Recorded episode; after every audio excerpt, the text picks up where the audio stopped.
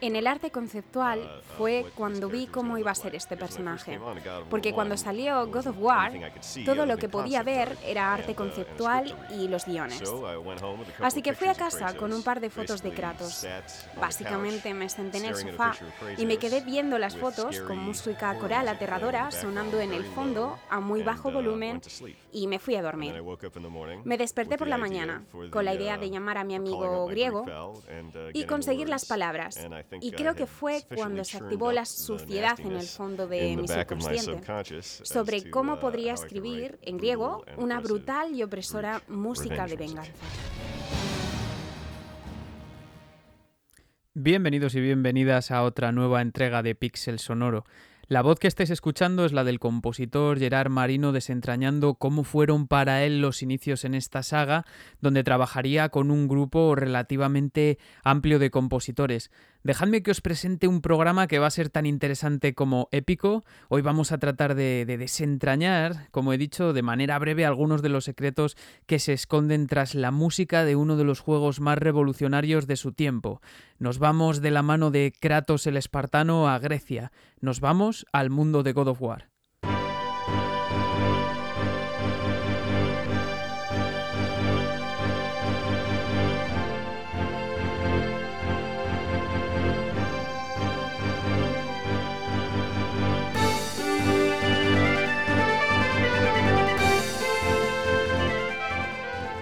Aún recuerdo el día que probé God of War por primera vez en mi PlayStation 2 pirata, lo admito, sin ningún problema. Eh, y en blanco y negro además, porque no era PAL, no era formato PAL, era NTSC y en inglés. Y aún así para mí fue un antes y un después a todos los niveles. Recuerdo de alucinar con las mecánicas y con los gráficos, pero desde luego también con su magnífica banda sonora. Lo que tenemos para hoy es un desfile de compositores, aunque nos vamos a focalizar en dos principalmente, Gerard Marino y Mike Regan, eh, para tratar de mostrar algunos de los rasgos que caracterizan el sonido de la primera trilogía. Esto va a ser brutal, visceral y épico, como decía Gerard Marino en la entrevista. Acompañadme en este viaje a la Grecia de los dioses y los mitos, de las bestias y de las guerras, y de la música, mucha música.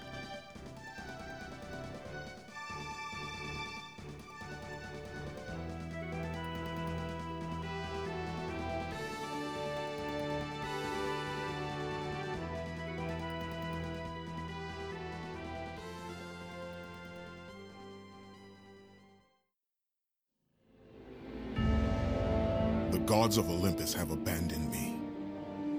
Now there is no hope. And Kratos cast himself from the highest mountain in all of Greece. After ten years of suffering, ten years of endless nightmares, it would finally come to an end. Death would be his escape from madness.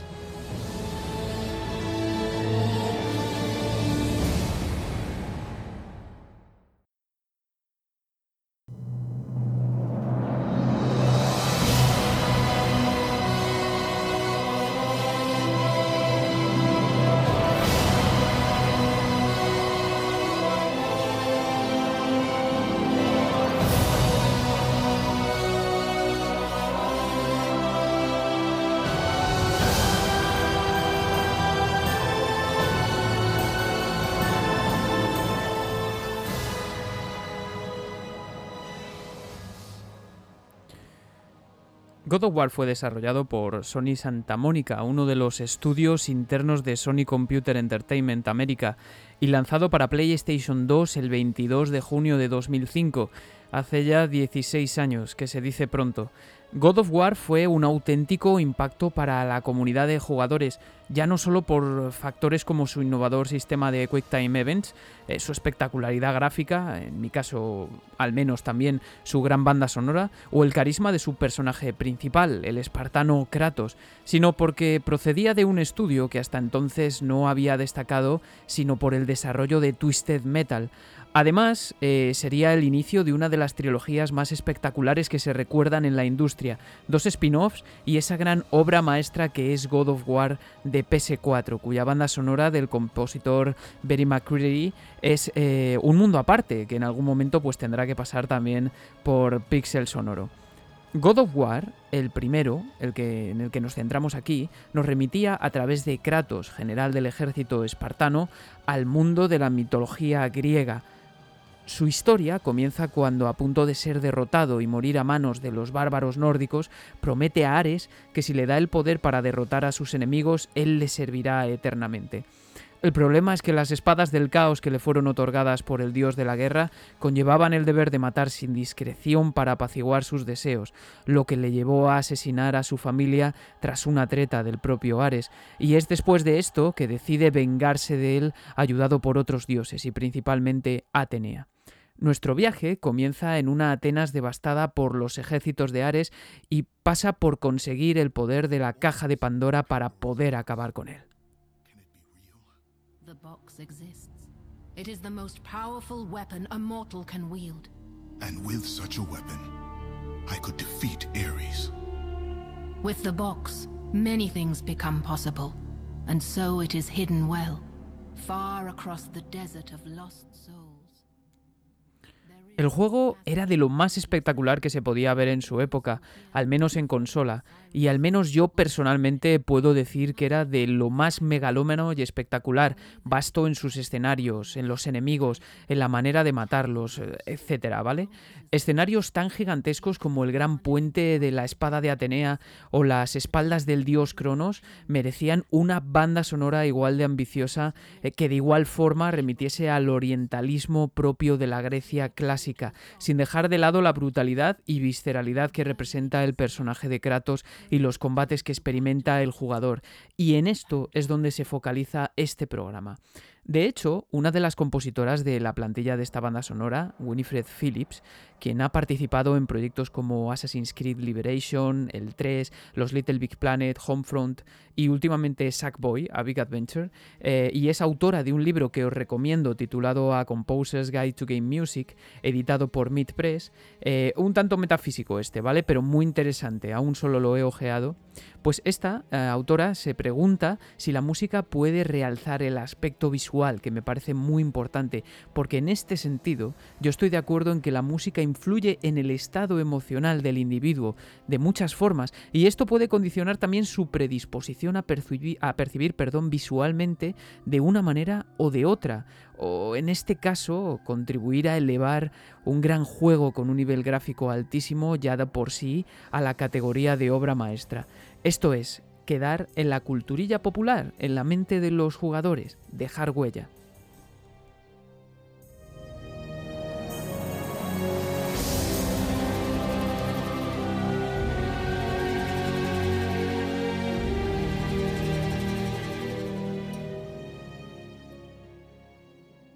Aquí escuchamos la utilización de instrumentos étnicos que voy a comentar. Eh, pero siguiendo con la historia, digamos que la cabeza de la composición se encomendó al compositor de Santa Bárbara, Gerard Marino, eh, quien es autor de los temas principales de la trilogía, tal vez más centrado en una producción acorde con la temática general del juego, pero cuyos ejes principales son las percusiones que permiten al oriental, eh, refiriéndome quizá a lo arábico-islámico, a veces introduciendo recursos extraños como el golpeo de yunques y sin dejar de lado un componente central en su trabajo, que es la melodía. De hecho, él es autor de dos de las principales temas de toda la franquicia, The, Vengeful Spartan y The Great Sword Bridge of Athena. El equipo estaría compuesto por él, por Mike Regan, por la mencionada Winifred Phillips, Ron Fish, Chris Velasco, Winnie Waldron y Marcelo de Francisci, aunque vistos los créditos las aportaciones de estos últimos debieron de ser de menor eh, entidad. Perdón. Hoy comentaré principalmente los trabajos de los dos primeros, de Gerard Marino y Mike Regan, porque son los más activos de la banda sonora y creo que algunos de sus rasgos estilísticos son los que pueden definir mejor la música de la primera trilogía y de los spin-offs de PSP, Ghost of Sparta y Chains of Olympus. Aunque no puedo dejar de destacar a la mencionada Winifred Phillips y ni mucho menos a Chris Velasco, por ejemplo, que entre sus créditos cuenta con juegos como StarCraft 2, Injustice, los Mass Effect, Borderlands 2, Mortal Kombat 9, Darksiders o Dark Messiah, entre otros muchos. O de Ron Fish también, que es el compositor de Batman Arkham Asylum y City. El álbum eh, fue, fue publicado en el año 2010 como promoción de la versión remasterizada del juego en PlayStation 3, publicado por Sony Computer Entertainment América. Y ahora sí nos vamos a ir a diseccionar un poco las características de los temas y de la banda sonora de God of War en general.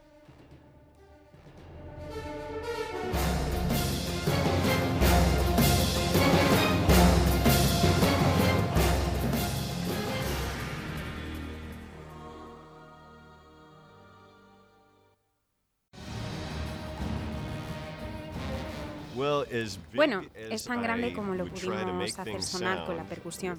Siempre decían, puede ser más grande, puede ser más fuerte, ser más. Así que definitivamente la percusión tenía que entrar.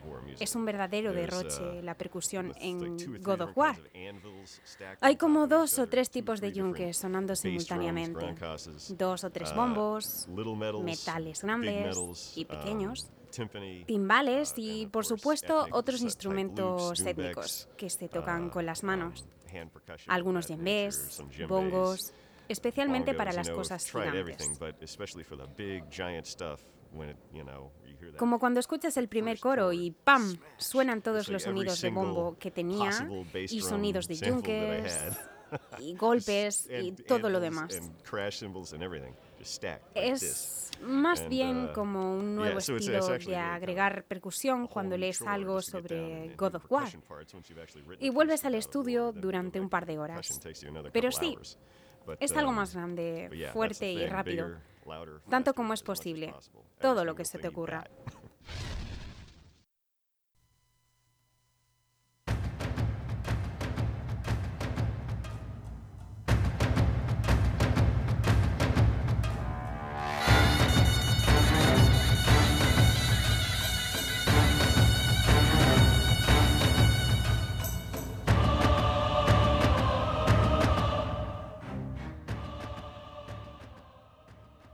Bueno, pues opuestos a desgranar un poco las características de la banda sonora de God of War, ya digo, las que afectan a toda la trilogía. En primer lugar, como comentaba Gerard Marino, tenemos el peso de la percusión, de la utilización de una importante cantidad de recursos, algunos un tanto experimentales como puede ser el golpeo de yunques y también el uso de membranófonos étnicos. Eh, en la mezcla normalmente se encuentran incluso a más volumen que el resto de, de elementos. Fijaos cómo habla de magnificar todo lo que encuentran usan yembés, congas, timbales enormes seguramente por cómo suenan, todo para conseguir ese efecto al final, para narrar una historia muy megalómana que, que, de por sí pues habla de dioses, de bestias mitológicas y semidioses y que se ve representado en el apartado visual de manera muy visceral también.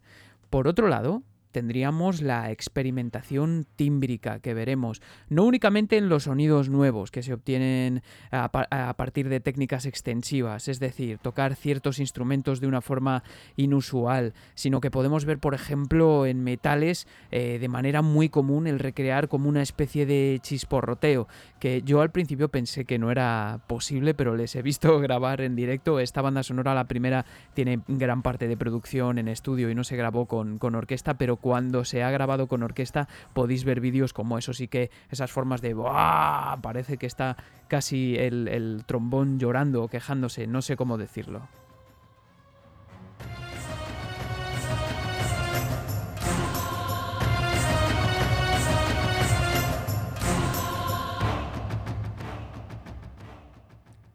Además tenemos eh, instrumentos étnicos que remiten al imaginario griego, a todos, a nuestro, al público al que va destinado, que es mayoritariamente occidental también, ¿no?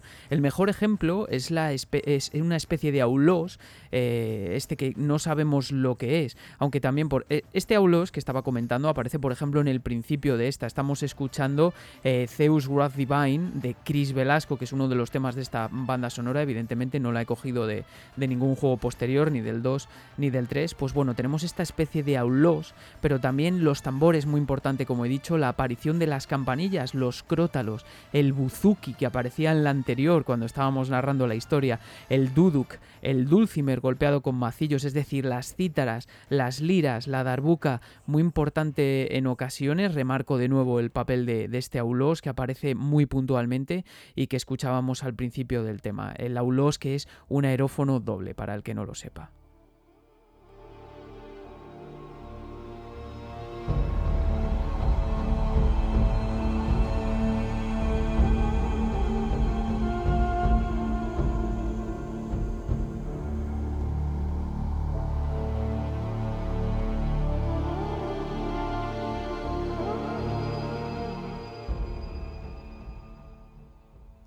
Todo vale. Un poco para representar ese espíritu oriental también, las flautas, lo que sea, ¿no? Todo a mayores de las partes más épicas que están dotadas de texturas mucho más densas, incluyendo los coros en griego. También tenemos, por otro lado, el uso de cromatismos y disonancias frecuentemente, algo que es normal como veremos además más adelante, pero si pensáis eh, en el tema del espartano vengativo, el chan cha cha chan, chan cha cha chan, cha cha chan, chan cha cha chan, ¿no? Precisamente para representar no solo el fragor de la batalla encarnizada, sino también el espíritu torturado de nuestro protagonista, de Kratos. Y es interesante que, aunque la banda sonora en general está hecha por muchos compositores, eh, eh, tiene cohesión en sí. O sea, haciendo un ejercicio de análisis auditivo, podemos mm, darnos cuenta, saber quién fue el compositor de cada track. Sobre todo en el caso de Gerard Marino, puesto que la melodía tiene un peso especial. Eh, de hecho, los temas principales de esta trilogía han sido su creación, como he comentado anteriormente. Pero, por ejemplo, los de Winifred Phillips tienden a crear ambiente, siendo los de Ron Fish y Chris Velasco más utilizados durante batallas y sobre todo durante puntos álgidos de la historia. En este juego tenemos, por ejemplo, The Fury of Ares de Ron Fish o este que estábamos escuchando, The Zeus Wrath Divine de Chris Velasco, también con mucho peso en lo melódico en esta última.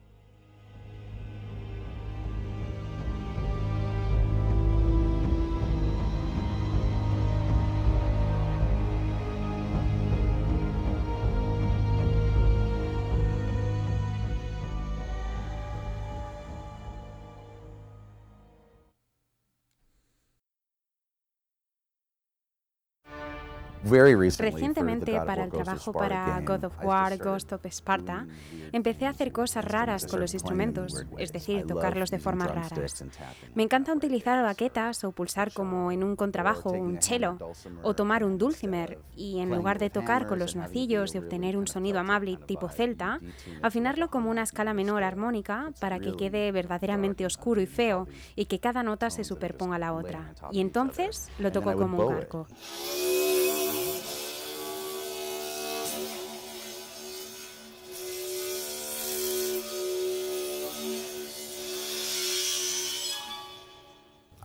Me he dado cuenta que cuando te aproximas de forma diferente a las cosas, das con ideas que nunca hubieras imaginado antes.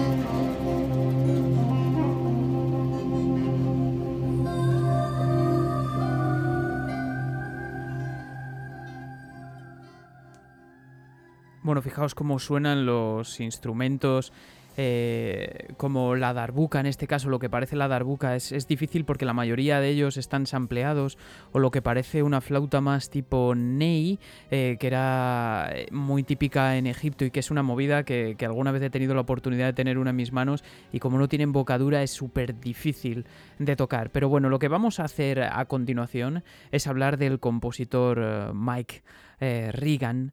Eh, cuya especialidad, pues tal y como, como asegura en su página web oficial y estábamos escuchando también en el, en el pedazo de la entrevista, es la de mezclar formas orquestales clásicas, y con esto no me refiero al clasicismo, ¿vale? Al periodo, con sonidos procedentes del género conocido como world music. Esto es utilizando instrumentos étnicos también, pero todo ello asociado con elementos eh, propios de la electrónica y del pop.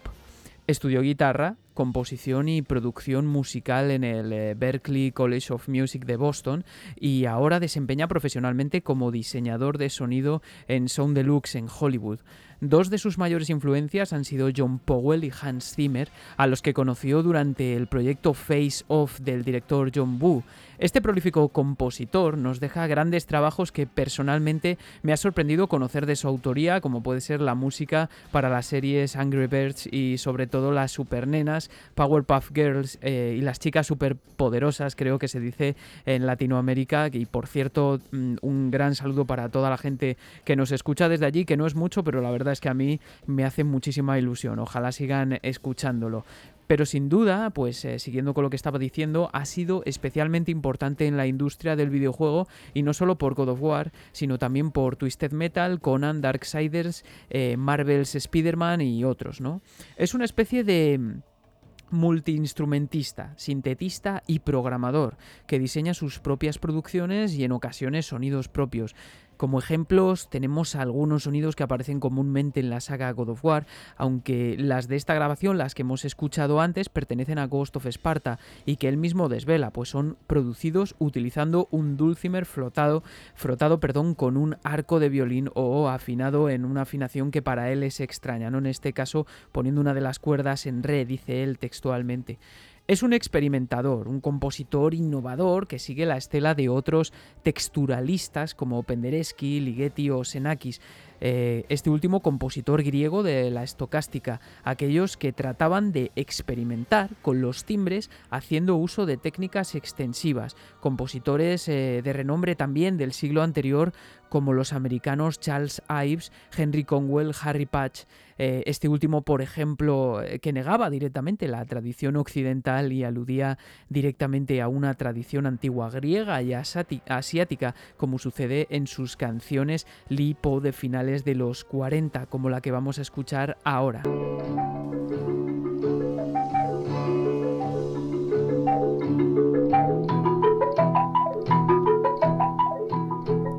Bueno, un pequeño extracto, ¿verdad? Y también tendríamos, por ejemplo, a John Cage, este último, el más famoso de ellos. Si tenéis eh, curiosidad, escuchad el piano preparado, por favor, en referencia a la experimentación tímbrica.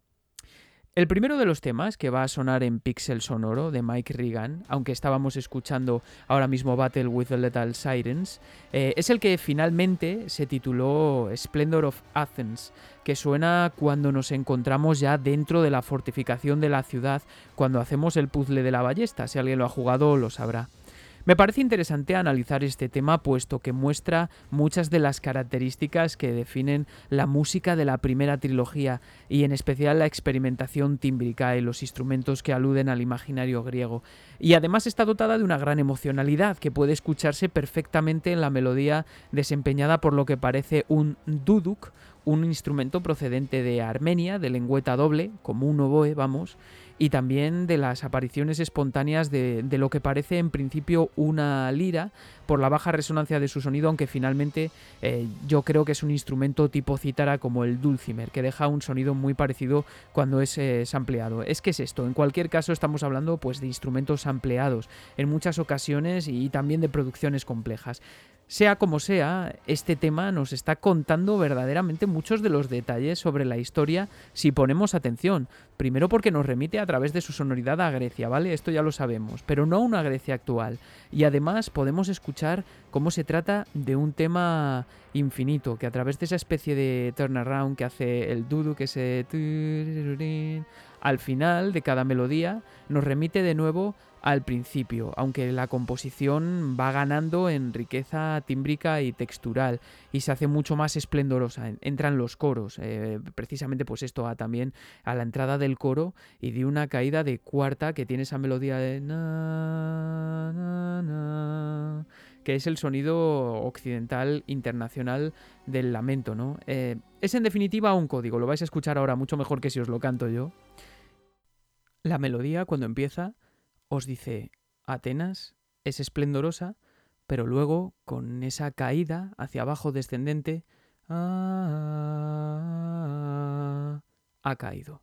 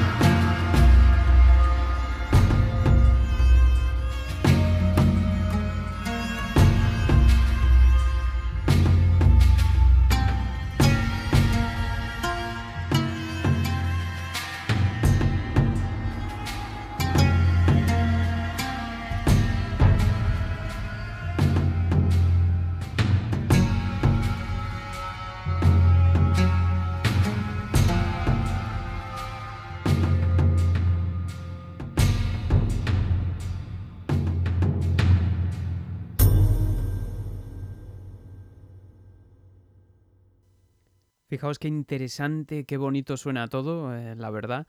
Eh, y la de la cantidad de instrumentos que se están utilizando, no solo de percusión, sino sobre todo aerófonos. Yo digo de verdad, intento hacer el análisis, yo sé que pueden aparecer evidentemente el dulcimer tocado de una forma un poco extraña porque eh, son declaraciones del propio compositor, ya no sé si aparece un duduk, si aparece eh, una darbuka, no tengo ni idea ya porque se me se escapa mi conocimiento. Es, o sea, estamos formados más o menos en este tipo de músicas. Hemos dado, por ejemplo, en musicología, hemos dado algunas asignaturas y todo eso, pero es tan complejo, me parece tan maravilloso como cómo se hacen este tipo de producciones que al final, pues eh, resulta que uno se queda sin, palabras, porque al final, bueno, en fin, sabes que hay determinados eh, instrumentos de Grecia que son muy típicos, pues ya hemos mencionado algunos, el buzuki, por ejemplo, es el típico que escuchamos todos, y las liras también que podría estar apareciendo aquí, pero por la producción de, de la propia música, tampoco sabría muy bien identificarlo y eso me parece maravilloso. Pero, si me permitís, ahora lo que vamos a hacer es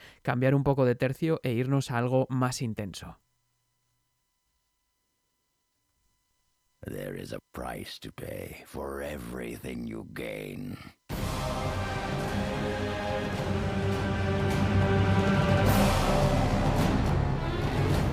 I've taught you well. But you'll never best me while your will is so weak.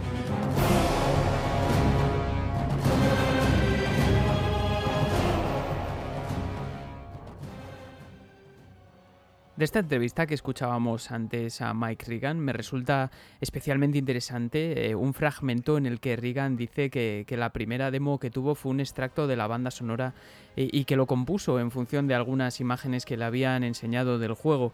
Y que no fue hasta verlo en acción cuando se dio cuenta de la gran escala a la que se estaba jugando, de la espectacularidad que desprende la saga. Y siguiendo con el hilo de lo que estaba diciendo, vamos a ir ganando en intensidad y el siguiente tema que me gustaría que escuchaseis más en detalle de esta banda sonora es uno que a mí personalmente se me quedó grabado muy rápido en su día, pero que además es un gran ejemplo de lo que venía diciendo sobre el uso de técnicas extendidas, de utilización de nuevos timbres y de creación de texturas muy densas para generar tensión eh, que tanto utiliza Mike Regan y que a la postre ha sido como un sello de identidad durante este y los dos siguientes juegos de la trilogía principal, incluyendo las percusiones, los sonidos como el del cuerno aquí, una especie de salpnix de la antigua Grecia, que es eso, una especie de trompeta, un cuerno, la utilización del coro para enfatizar el fragor de la batalla, a través de exclamaciones y gritos, por ejemplo, pero también la aparición del cíclope, de las palmas,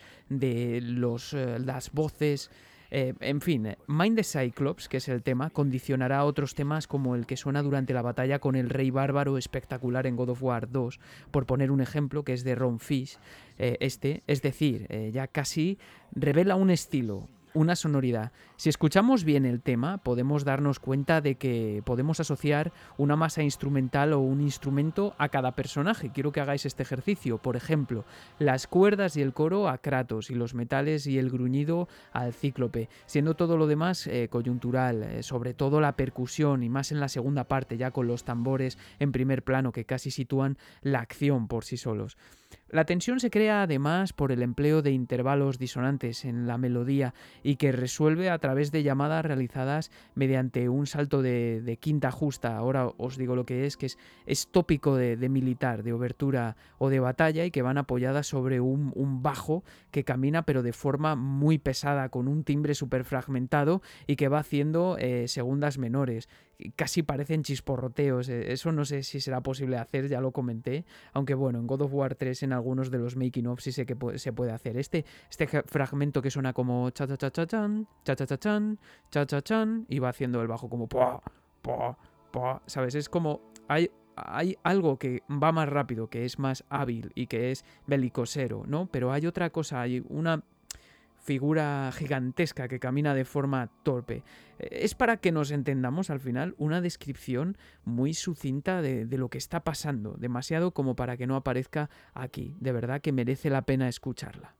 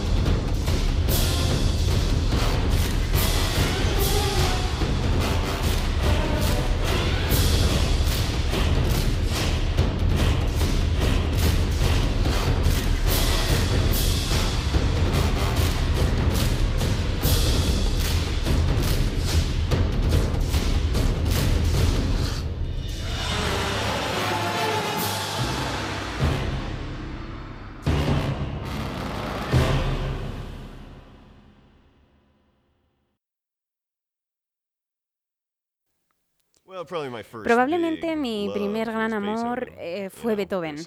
Hay uh, algo sobre la lógica de todo lo que hacía eh, que ha perdurado durante siglos para todos nosotros, creo.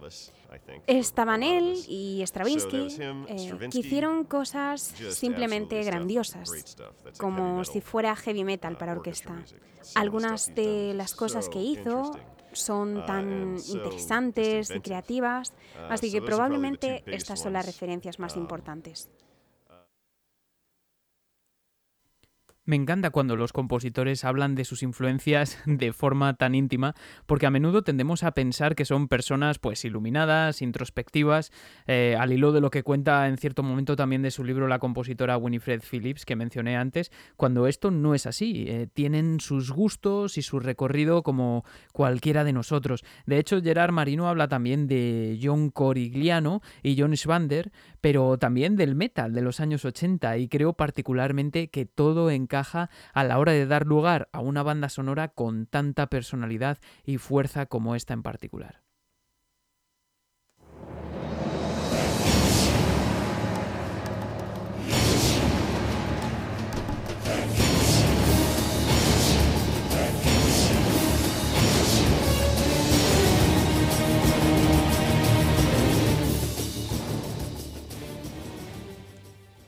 Bueno, ahí teníamos el tema principal de esta primera trilogía, la del espartano vengativo de Vengeful Spartan, que es precisamente autoría de Gerard Camarino y con él nos vamos a despedir un poco con la última que voy a poner para hacer el programa también un poquito más corto que el último de Pixel Sonoro duró bastante.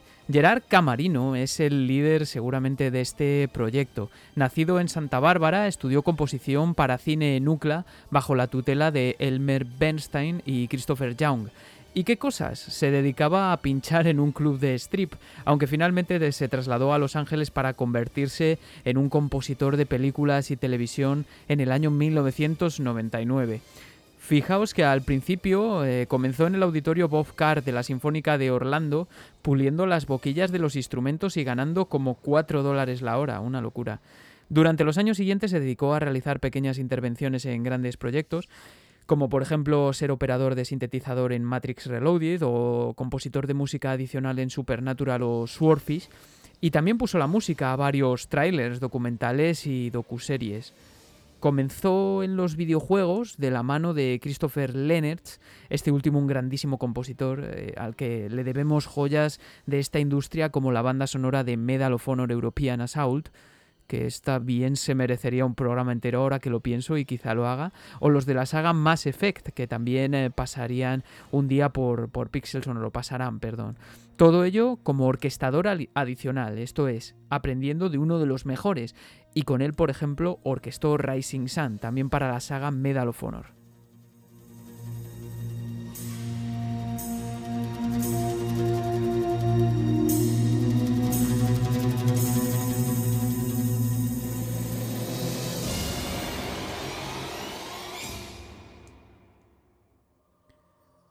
Lío cuando se trata de determinar bien aerófonos, pero ya podéis ver ahí además ese texturalismo, esa disonancia en los violines. Bueno, seguimos con la historia de Gerard Marino. Llegó en 2005, en 2005 fue seleccionado para un nuevo gran proyecto para PlayStation 2, en el que participarían otros cinco compositores bajo la dirección de, Chuck Dowd poco hay que comentar sobre el éxito de este juego, eh, que en su día, pues ya os digo, fue un auténtico pelotazo.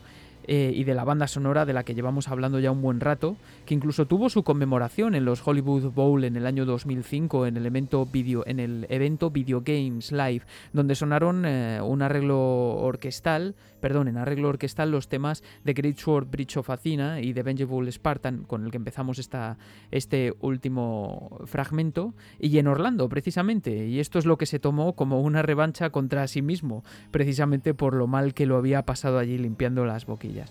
Además, eh, entre estos eh, detallitos que podéis encontrar en la entrevista del canal de Videogames Live eh, Venezuela, con solo 735 visitas, por cierto, recalca la dificultad de llevar lo que sucede en el videojuego a las salas de concierto, es decir, transmitirlo a la gente que a fin de cuentas es el último compositor. I have faithfully served the gods for ten years. When will you relieve me of these nightmares? We request one final task of you, Kratos. Your greatest challenge awaits in Athens, where even now my brother Ares lays siege as we speak. Athens is on the verge of destruction. Bueno, ahí estábamos escuchando otro pequeño fragmentito eh, de la historia. Pero bueno, los dos temas que he mencionado anteriormente son al final los dos temas que van a mantenerse a lo largo de toda la saga como representación de la ira y de la sed de venganza de Kratos. También, como dije, del espíritu atormentado que representa. Y por, un lado y por otro lado, la magnificencia de los dioses, del mundo en general que estamos eh, tratando aquí. Y si se me permite el comentario, pues de Atenea particularmente. Esto se representa muy bien en el diseño de la melodía de los temas, que el propio Gerard Marino comenta que es de suma importancia. Para no extenderme sobre esto, ¿vale? Digamos que el uso de las escalas arabescas en las que se hace incisión en los intervalos del semitono, los cromatismos, escalas eh, muy parecidas a la andaluza, por cierto, y de hecho el tema principal de la banda sonora, el tema del, del espartano, se podría armonizar conforme a esto, pero bueno, no es el tema aquí. El caso es que se está mezclando el uso del semitono, de una disonancia, y, también que están integrados en escalas que remiten a lo oriental, a lo arábico-islámico, en este caso para nuestros oídos. Y es todo para darnos esa sensación de ferocidad, de desquicio, de sed de venganza o como quiera llamarse. Y por otra parte, en una línea similar pero desligado de lo anterior, tenemos el tema que se ha convertido en la apertura de los God of War el tema de, de, Atenea, que comienza con uh, un salto de quinta justa ascendente, ese de chan, chan, tan, tan, tan.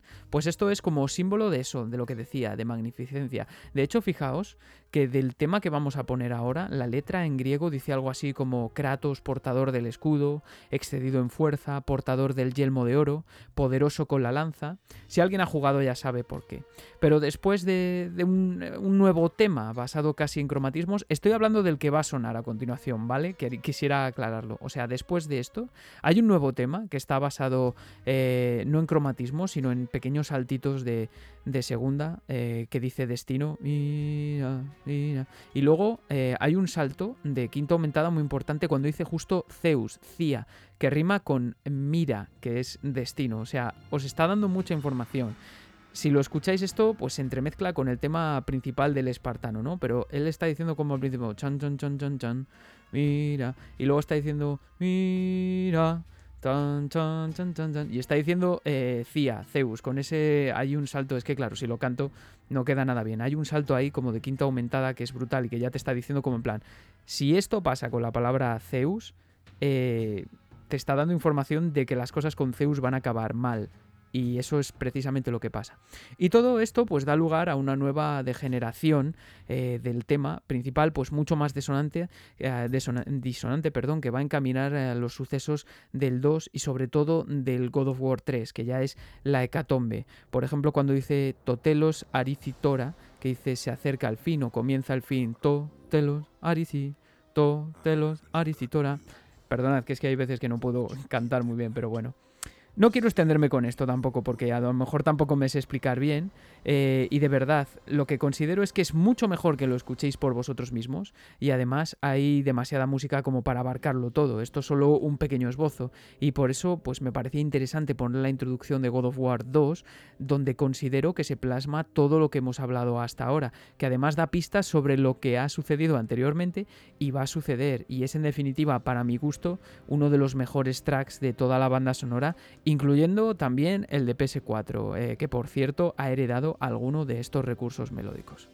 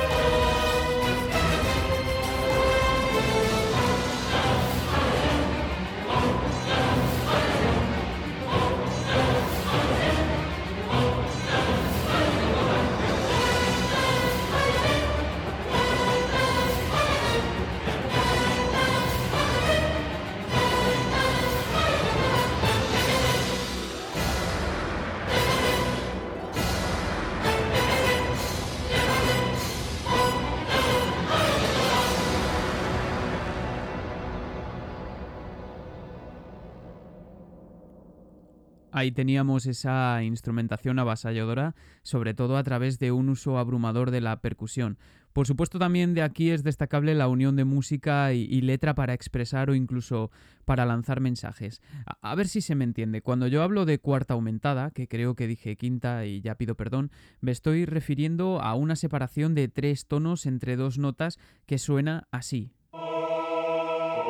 Os sonará el término diabulus sin música, pues este tipo de intervalos que contienen tres tonos justos, me vale la quinta aumentada también o la sexta menor, aunque sean cuatro, junto con los de segunda menor o medio tono, son los que nos hacen asociar a una melodía a algo violento o amenazante, misterioso quizá, malévolo, eh, por las disonancias, ¿vale? Y son códigos que hemos ido desarrollando con el paso del tiempo culturalmente y que se han visto aguzados desde el siglo XIX en adelante. Os recomiendo que escuchéis y os leáis eh, cosas, eh, información acerca de la sonata en si menor de Franz Liszt, donde uno de los temas principales, este,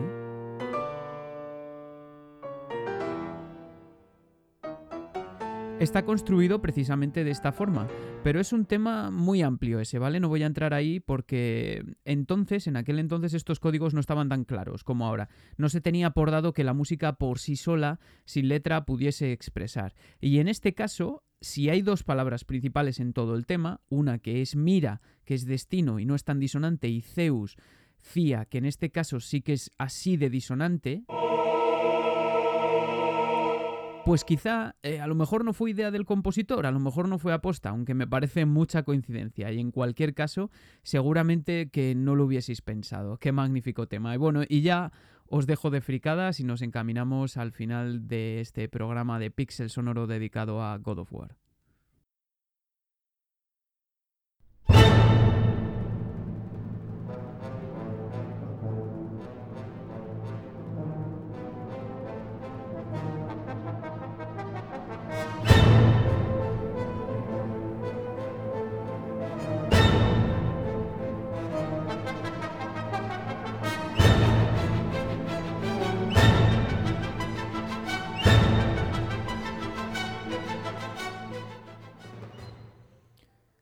Bueno, y terminamos este programa tan grandioso y megalómano con Stravinsky, curiosamente por ser una de las influencias de Gerard Marino, con la danza infernal del rey Cachet del eh, ballet El pájaro de fuego, estrenado en París en 1910.